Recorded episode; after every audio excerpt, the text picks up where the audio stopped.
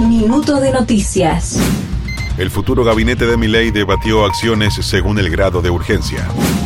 Martín Menem aseguró que se ajustará al principio de imparcialidad en la Cámara de Diputados. Jorge Macri dijo que impulsará demandas penales a organizaciones que se movilicen con niños.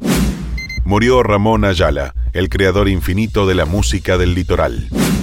El equipo de género y diversidades y un podcast de Telam fueron distinguidos en los premios Lola Mora. Argentina tendrá como rivales a Perú, Chile y un seleccionado de la CONCACAF.